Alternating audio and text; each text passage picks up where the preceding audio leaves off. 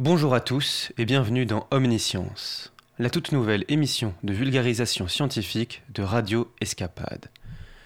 Je suis Joachim et aujourd'hui pour ce premier épisode, on va parler de sériciculture, autrement dit la culture du verre à soie, joyau Sévenol.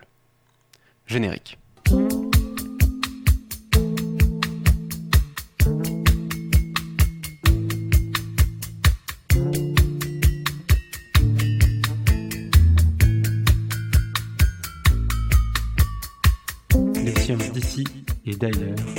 Omniscience.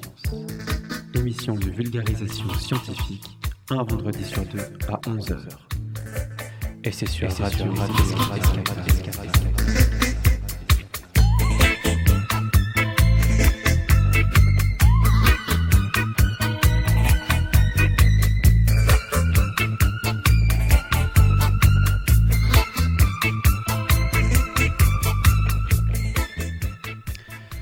Dans cette émission, on va parler de l'histoire de la sériciculture en France et dans les Cévennes. Mais on va aussi entendre Sabina, du musée de la soie de Saint-Hippolyte-du-Fort, nous raconter comment Pasteur s'est installé vers Alès pour tenter de sauver le ver à soie souffrant de diverses maladies. On découvrira par la même occasion les recherches actuelles qui sont faites sur le bombix et sa chenille, dont notamment des tentatives de modification génétique pour faire produire à ce fameux ver de la soie d'araignée. On écoutera à ce sujet Philippe Colomban, physico-chimiste spécialiste des matériaux. Rentrons tout de suite dans le vif du sujet avec un petit historique de la sériciculture. Nous sommes en Chine, au XXVIe siècle avant Jésus-Christ, quand la princesse Ling Chi boit tranquillement son thé par un bel après-midi de printemps. Le tout au pied d'un mûrier blanc. C'est alors qu'une chose très étrange tombe dans sa tasse. En regardant de plus près, elle s'aperçoit que c'est un cocon de bombix. Le cocon, ramolli par le thé chaud, commence à se défaire et la princesse, en cherchant à le retirer de sa tasse, accroche le fil et le tire. Ce fil lui paraît alors sans fin, et en l'enroulant autour de sa baguette, elle se dit qu'on pourrait en faire un tissu pas trop mal. Vous l'aurez sans doute compris, c'est la légende de la découverte de la soie et du principe de dévidage du cocon. Mais alors, revenons-en aux faits. Le plus vieux fragment de soie découvert en Chine date de moins 2570. D'autres fragments ont été découverts dans les tombes royales de la dynastie des Shang, qui ont régné du XVIIe au XIe siècle avant Jésus-Christ. Il y a aussi eu des découvertes en Inde et au Pakistan qui laissent penser à une utilisation de la soie entre moins 2000 et moins 3000 ans avant Jésus-Christ. Mais par contre, ce n'est que des millénaires plus tard, c'est-à-dire au VIe siècle après Jésus-Christ, que la technique de la fabrication de la soie arrive dans le bassin méditerranéen. L'Empire byzantin, qui avait acquis la technique, la conservait secrètement, telle la recette du coca, la mort de Michael Jackson ou le destin des secondes chaussettes. Par la suite, la conquête musulmane de l'Espagne et de la Sicile diffuse la technique beaucoup plus largement.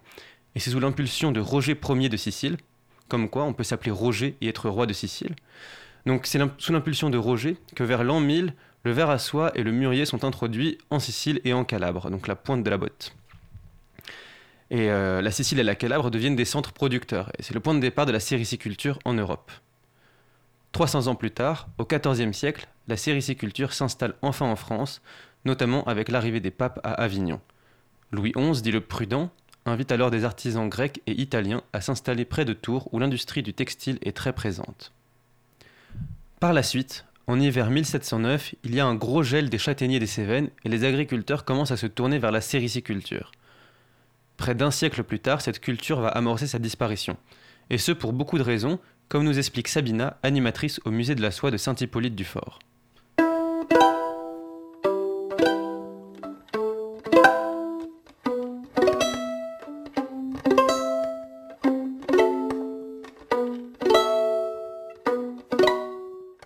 Alors, cette euh, question, elle est multifactorielle, comme beaucoup de choses. Ce n'est pas venu que d'une seule euh, explication.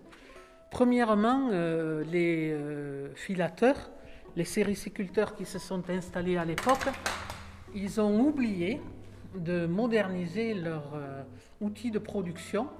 Résultat des courses, les Italiens et les Espagnols, voire même ailleurs, eh ben, ils ont continué à investir dans cet outil de production, donc ça a été un des facteurs. Et en même temps, il y a eu aussi la modernisation, là par contre, des transports maritimes, avec l'ouverture notamment du canal de Suez en 1879, quand les premières Soieries sont arrivés au port de Marseille en passant par le canal de Suez, eh ben, ils coûtaient quatre fois moins que le kilo de soie produite en Cévennes. Donc vous imaginez, depuis 1879, on n'est pas rentable. Donc en fait, euh, ça, plus il y a eu euh, les guerres, les révolutions au 19e siècle, hein, il n'y a pas que 1789, mais il y a 1830, 1848, le coup d'État de Napoléon II en 1852, 1870, la défaite de Sedan, avec derrière la commune, mais plus que Paris, puisqu'il y a eu la commune à Montpellier, à Nîmes, etc. Donc ça a donné un coup d'arrêt chaque fois aux outils de production. Plus là-dessus, du gel, la non-rentabilité, la rentabilité du vignoble qui monte, c'est vraiment multifactoriel qui ont fait que l'arrêt. Mais l'arrêt, il n'a pas pris en quelques mois ni en quelques semaines, il a pris 100 ans. Puisque de 1870 à peu près jusqu'à 1965, avec la fermeture de la dernière usine qui a été encore en fonction en 1965 à Saint-Jean-du-Gard, Maison Rouge, qui aujourd'hui s'est transformée, les bâtiments se sont transformés dans le musée des Vallées Sévenol, un musée d'art et de tradition populaire.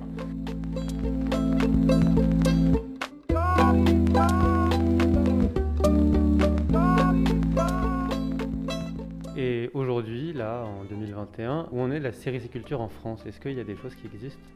Oui. Alors on continue à avoir en fait la production de graines. Il y a une douzaine de graineurs, comme on les appelle, c'est-à-dire qui n'ont des élevages exclusivement pour produire les œufs. Et ces œufs sont exportés. Alors très discrets, ils n'ont pas besoin d'être dans le bottin. Hein. Et euh, c'est très réputé parce qu'on a un savoir-faire de, ce, tri. Ça oui, ça ça continue. Ce qu'on ne fait plus du tout, c'est la production, le tirer le fil du cocon. Par contre, on importe le fil. Et ici, en Cévennes, nous avons Arsois-Cervin, Assumène, qui importe du fil de soie, mais aussi lion, mais surtout la soie, ils sont réputés pour ça, pour des bas de soie de très, haute de très haut de gamme. Hein. Vous avez euh, à Monoblé, vous avez une entreprise qui s'appelle Céricine, qui s'est installée il y a maintenant 7 ans à Monoblé. Au départ, elles étaient deux, Charlotte et Clara. Aujourd'hui, il reste que Clara. Et elles ont mis sur pied une façon d'avoir de, de, la soie en 3D. C'est-à-dire qu'elles posent les maniants sur des moules et elles les suggèrent vivement non pas de faire le cocon autour d'eux-mêmes, mais de poser leur fil sur ce moule. Comment elles y réussissent, c'est un secret, vous n'arriverez pas à le savoir, pour produire soit du tissu plat, donc du 2D, soit du 3D. Elles sont en train d'encourager des sériciculteurs de reproduire des maniants, mais elles les récupèrent au dernier âge pour justement après s'en occuper, elles, comme elles l'entendent.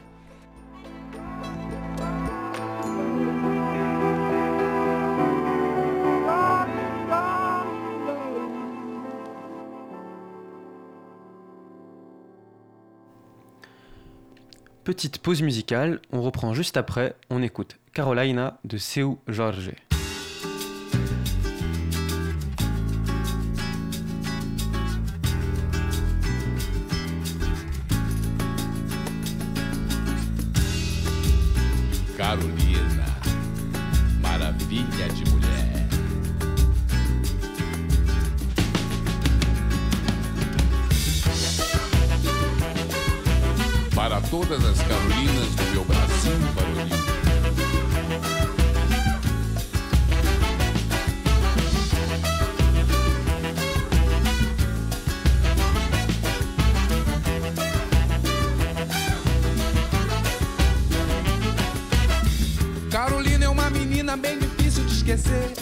Andar bonito e um brilho no olhar. Tem um jeito adolescente que me faz enlouquecer.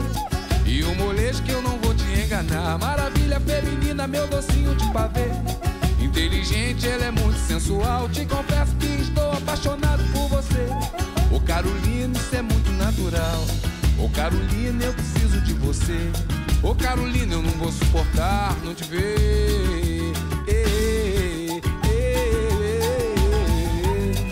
Carolina, eu preciso te falar. Ô Carolina, eu vou amar você.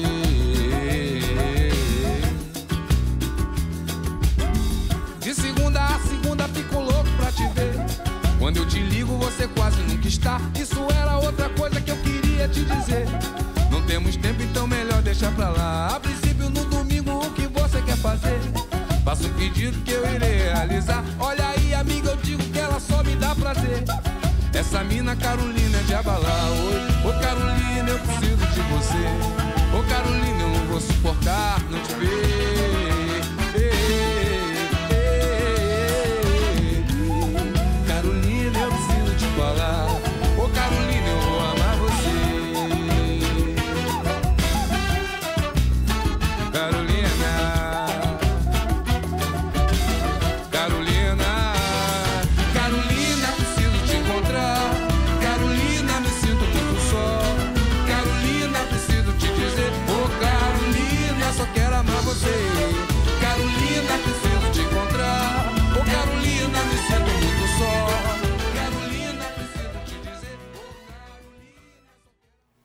On va parler un petit peu biologie maintenant. Le Bombix mori, donc c'est le papillon dont la chenille est le ver à soie. Il a totalement disparu de la nature. Il n'existe plus que dans les élevages domestiqués par l'homme. L'animal s'est transformé, il est maintenant incapable de voler et de se nourrir sans l'aide de l'humain. Les œufs de Bombix, qui donneront les vers à soie, sont couramment appelés graines. Et la production de graines saines et de qualité est une étape primordiale de la sériciculture et nécessite une attention particulière. 30 grammes d'œufs donnent environ 50 000 chenilles et produisent environ 40 kg de cocon frais. Le tout va consommer une tonne de feuilles de mûrier. Énorme Une fois les graines sélectionnées, l'incubation se fait mi-avril pour, que l'éclosion coïncide avec la période où les mûriers ont le plus de feuilles. Autrefois, l'incubateur le plus répandu, c'était le Castelet des Cévennes. C'est une sorte de petite étuve portative qui se présente comme un cube de fer blanc à double paroi, rempli d'eau. Et ce système permet le contrôle et la bonne régulation de la température d'incubation. C'est pourquoi son utilisation a été recommandée par tous ceux qui se souciaient d'améliorer leur méthode séricicole. Mais en fait, son usage il paraît beaucoup moins fréquent que la couvée au nouet. Le nouet, c'est un petit sachet de toile contenant les œufs qui est gardé près du corps, pas glamour, mais assez efficace. Ensuite, la durée de l'incubation est en général d'une quinzaine de jours. L'approche de l'éclosion est annoncée par un changement de coloration de l'œuf, qui devient blanchâtre, et l'éclosion dure 3 à 4 jours. Alors, pour faciliter l'élevage, on a envie de faire évoluer tous les vers en même temps, c'est-à-dire qu'ils muent et fassent leur cocon ensemble. Donc il faut que les derniers nés évoluent un peu plus vite pour combler leur retard. Pour ça, ils sont mis aux endroits les plus chauds de la magnanerie et on les nourrit un peu plus. Les vers ils sont ensuite déposés sur un tapis de feuilles de mûrier blanc, dont ils se nourrissent exclusivement. Et ensuite vient assez vite une étape cruciale, c'est le délitage. Il faut débarrasser les vers de leur déjection et des feuilles souillées, sans les toucher de crainte de ne les blesser. Donc le délitage s'effectue après chaque mue. Les sériciculteurs utilisent des filets à mailles que l'on dispose au-dessus des chenilles.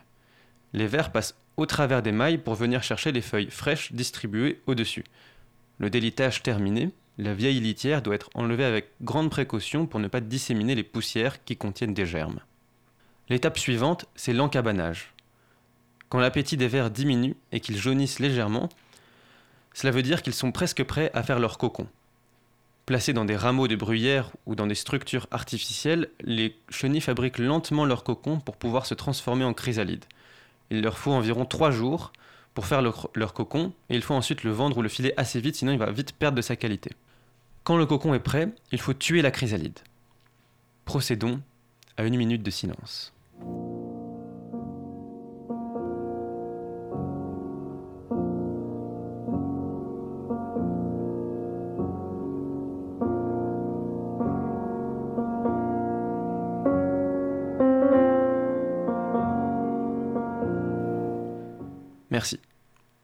Reprenons. Il faut donc tuer la chrysalide avant qu'elle ne sorte sous forme de papillon, sinon le cocon est percé et le fil a perdu de son intégrité, il ne peut plus être filé. On tue la chrysalide par étouffement et puis il faut la sécher complètement pour éviter la putréfaction. Donc on fait ça euh, avec de l'air chaud et une température de 83 degrés pendant tout le temps de l'opération. Vient ensuite le dévidage. Le cocon est ramolli dans de l'eau chaude et il faut trouver l'extrémité du fil afin de le récupérer en entier. Ce fil, qui est composé de 75% de fibroïne et 25% de grès, donc 100% de protéines, euh, peut mesurer sur un, cocon de 600 mètres à plus d'un kilomètre de fil, même un kilomètre et demi. Durant tout le processus euh, dont je viens de vous parler, la désinfection des locaux et avant et après l'élevage, ainsi que le respect d'une hygiène très stricte, sont indispensables pour éviter les maladies des vers. Alors un petit mot de vocabulaire comme ça pour briller en société et au Scrabble, une épizootie. Une épizootie, c'est une maladie qui frappe dans une région plus ou moins vaste une espèce animale ou un groupe d'espèces dans son ensemble.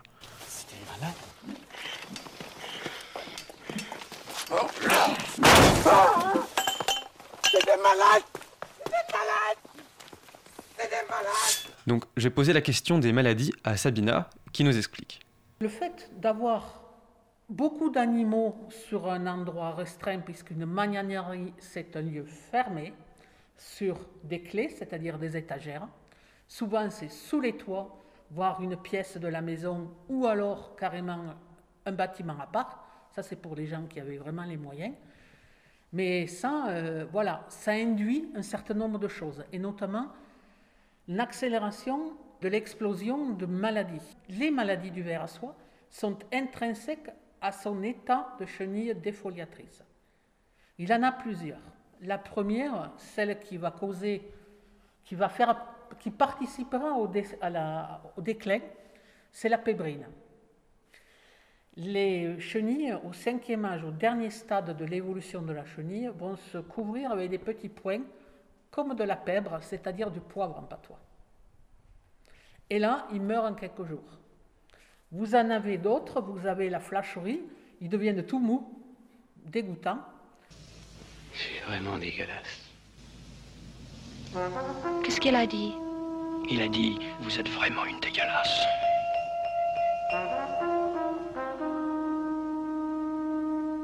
Qu'est-ce que c'est dégueulasse?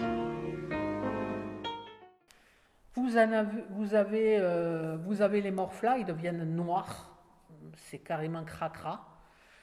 Et il y en a certains qui deviennent transparents et ils laissent euh, filer une espèce de liquide jaunâtre.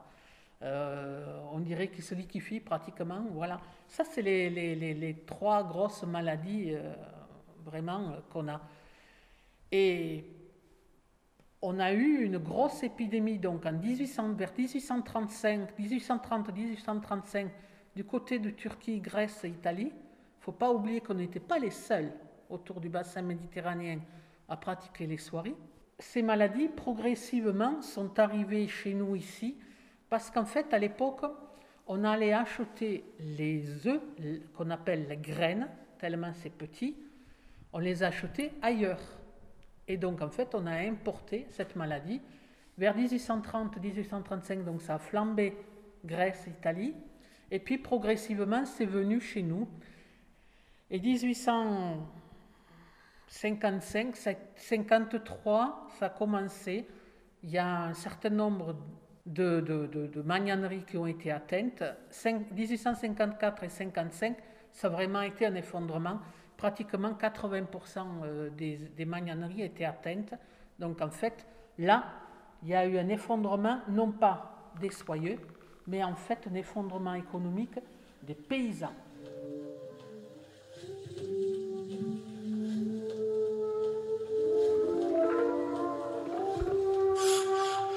Pasteur, en fait, en 1855, donc cet effondrement, bien entendu, les maires des différents villages, euh, parce que les gens, ils ont crié, hein, euh, il y a eu remontée des infos euh, aux députés et tout. Et à l'époque, le sénateur d'Alès, c'était Jean-Baptiste Dumas, c'était un sénateur, et en fait, il a été auparavant, il a été professeur de chimie, et parmi ses élèves, il y avait Louis Pasteur. Et il va mettre euh, Jean-Baptiste Dumas, il va faire du forcing auprès de Pasteur, mais aussi auprès de Napoléon III, euh, et notamment de sa femme Eugénie de Montijo, qui était très intéressée par tout ce qui était science. Pasteur, il traîne un peu les papates, parce qu'il est en plein euh, travail sur la pasteurisation, mais aussi sur la transformation du vin en vinaigre. Il viendra en Cévennes qu'en 1865 pratiquement dix ans après la grosse catastrophe. Alors, sur l'invitation de Jean-Baptiste Dumas, il va s'installer à Alès, au domaine euh, du pont Gisquet. Voilà. Alors, la première année qu'il arrive, il arrive relativement tard. dans la saison. Il arrive au mois de juin. Donc en fait, à la fin de la saison de l'éducation. Puisqu'à la saison d'éducation va de fin avril à fin juin. Donc il arrive un petit peu tard. Il a quand même le temps de, contacter plusieurs personnes et Jean-Baptiste Dumas, il a travaillé en amont pour qu'il rencontre différentes personnes. Il va rencontrer comme ça un monsieur Jean-Jean, qui est maire de Saint-Hippolyte-du-Fort, qui a une magnanerie. Donc il va rencontrer tout ce monde, les gens vont lui montrer, etc., les, les malades, les saints et tout. Et il va commencer à faire le tour. Et puis, au mois d'août 1865, il va donner la première euh, conférence devant tout le monde. Tout le monde accourt en fait de tout le Gard à Alès pour écouter M. Louis Pasteur, religieusement. Et il va remonter les bretelles à ces dames. Il va leur dire qu'elles sont, elles sont pas assez soigneuses, pas assez propres, qu'il faut nettoyer davantage. Au point de vue hygiène, Pasteur était non seulement un bactériologiste, mais aussi un hygiéniste, hein, avec la vaccination et, puis c'était aussi dans l'air du temps. L'année d'après, il prévoit le coup et il revient beaucoup plus en amont, c'est-à-dire au mois de février. Il va rester là du mois de février au mois de juillet. Et à Pont-Gisquet, il va monter une magnanerie, pas tout seul, mais avec deux aides qu'il amène avec lui. C'est-à-dire que on émet une hypothèse, on la teste in situ et puis on voit les résultats. Et là, il va faire différentes découvertes. Voilà et notamment que la pébrine, elle est due à un champignon. La flacherie, elle est due à une bactérie. Mais les deux peuvent être ensemble. Et donc, euh, il va commencer à mettre en place ce qu'il en a dit après, c'est-à-dire un tri sélectif au niveau des graines. Les quatre maladies, c'est soit dû à des bactéries, soit à des champignons. Les quatre se trouvent au niveau cellulaire des adultes infectés et eux vont le transmettre à leur descendance. Et chaque descendance, ben, ça va exploser de plus en plus. Il va y avoir en effet des multiplicateurs. D'accord. Et donc ils trouvent un moyen de reconnaître une graine saine d'une graine. Euh, voilà. Et ça s'appelle le système de grainage cellulaire, système Pasteur. Et c'est toujours pratiqué aujourd'hui, en 2021, dans le monde entier.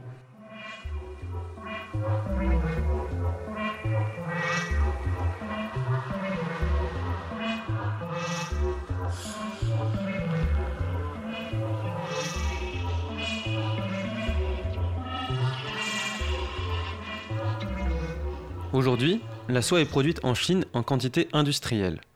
Mais il y a aussi des petites initiatives ici et là, et en faisant mes recherches, je suis tombé sur des publications datant pour la plupart d'une dizaine d'années, référant toutes à des projets de modification génétique des vers à soie pour leur faire produire du fil d'araignée.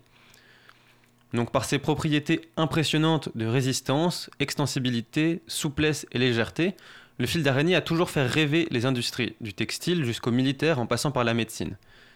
Mais un problème s'est vite posé. Il est très compliqué, voire impossible, de faire un élevage d'araignées. Celles-ci s'entretuent pour protéger leur territoire.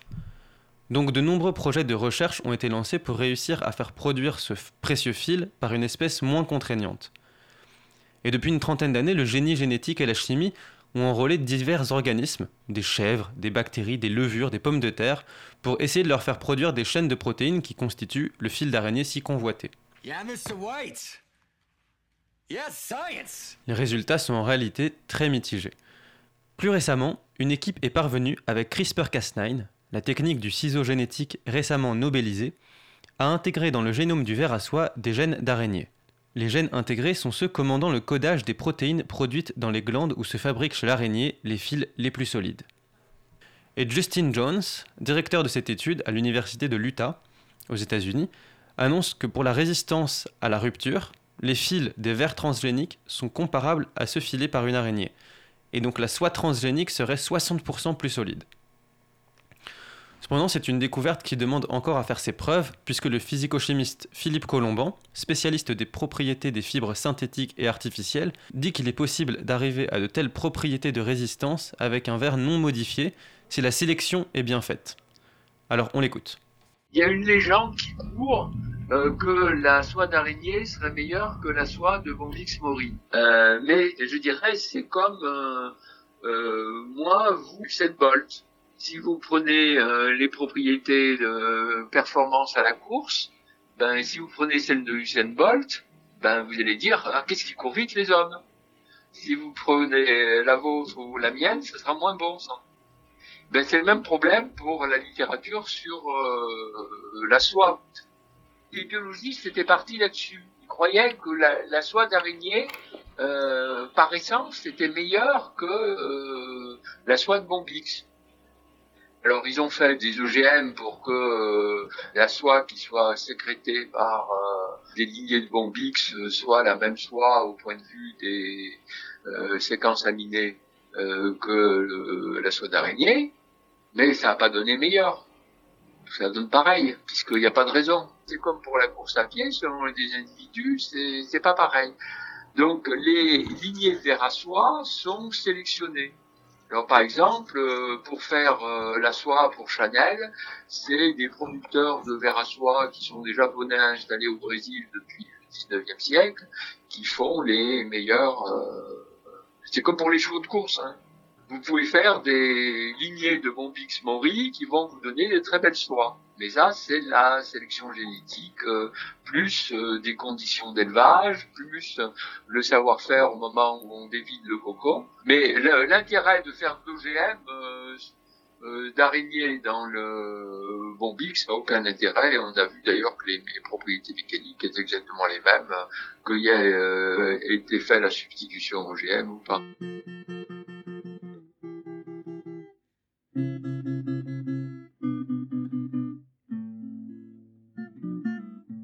Seule chose qui continue en recherche autour de la soie, euh, c'est un la sélection euh, génétique, mais je dirais au style euh, cheveux de course, qui est faite par les, Japonais au Brésil pour produire les soies. Et puis l'autre bout, c'est les Chinois, c'est-à-dire prendre la soie des cocons, où c'est compliqué de la sortir sans casser le fil, pour tout dissoudre et refabriquer de la soie artificielle en ressoudant les macromolécules par euh, en fait un champ électrique. C'est plus simple de faire de la, soie en qualité industrielle de mauvaise qualité et puis de faire de la chimie et de la physique dessus pour euh, refabriquer à partir de ça une soie standardisée et aux bonnes propriétés. La voie industrielle des Chinois, pour le moment, n'a toujours pas abouti, bien que ça fait presque 20 ans.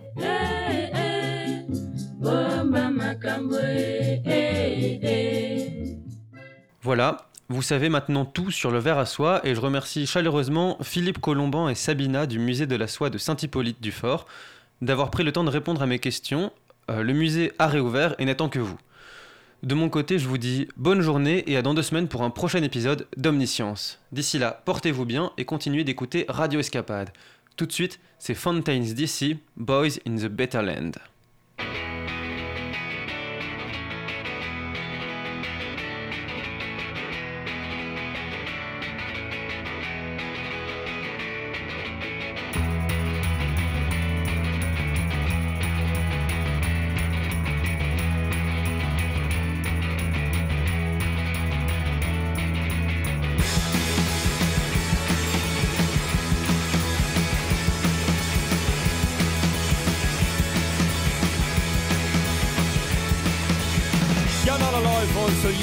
Kicking when the room is spinning and the words aren't sticking.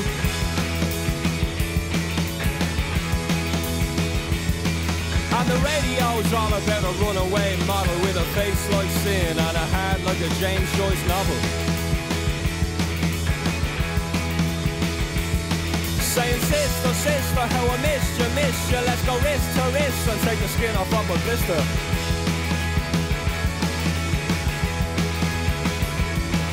You're a rock star, porn star, superstar, doesn't matter what you are, get yourself a good car, get out of here.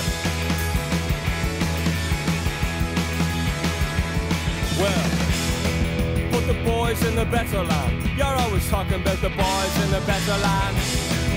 The boys in the better land. Put the boys in the better land. You're always talking about the boys in the better land the boys in the better land.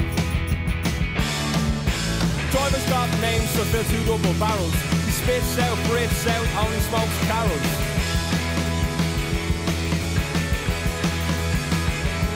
And he's refreshing the world in mind, body and spirit, mind, body and spirit. You better hear it and fear it. Oh, that's the spirit. Saying, sister, sister, how I missed you, missed you. Let's go wrist to wrist and take the skin off from with this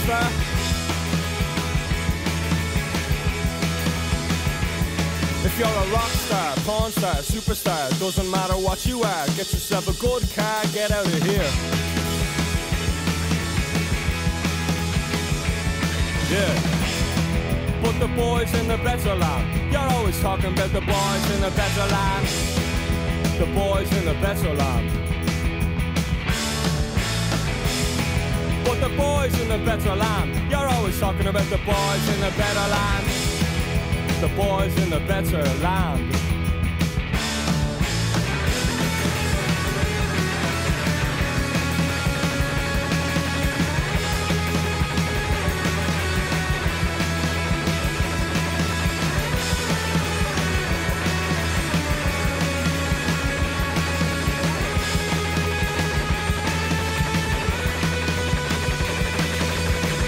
Driver's names to fill two double barrels He spits out, breathes out, only smokes carols.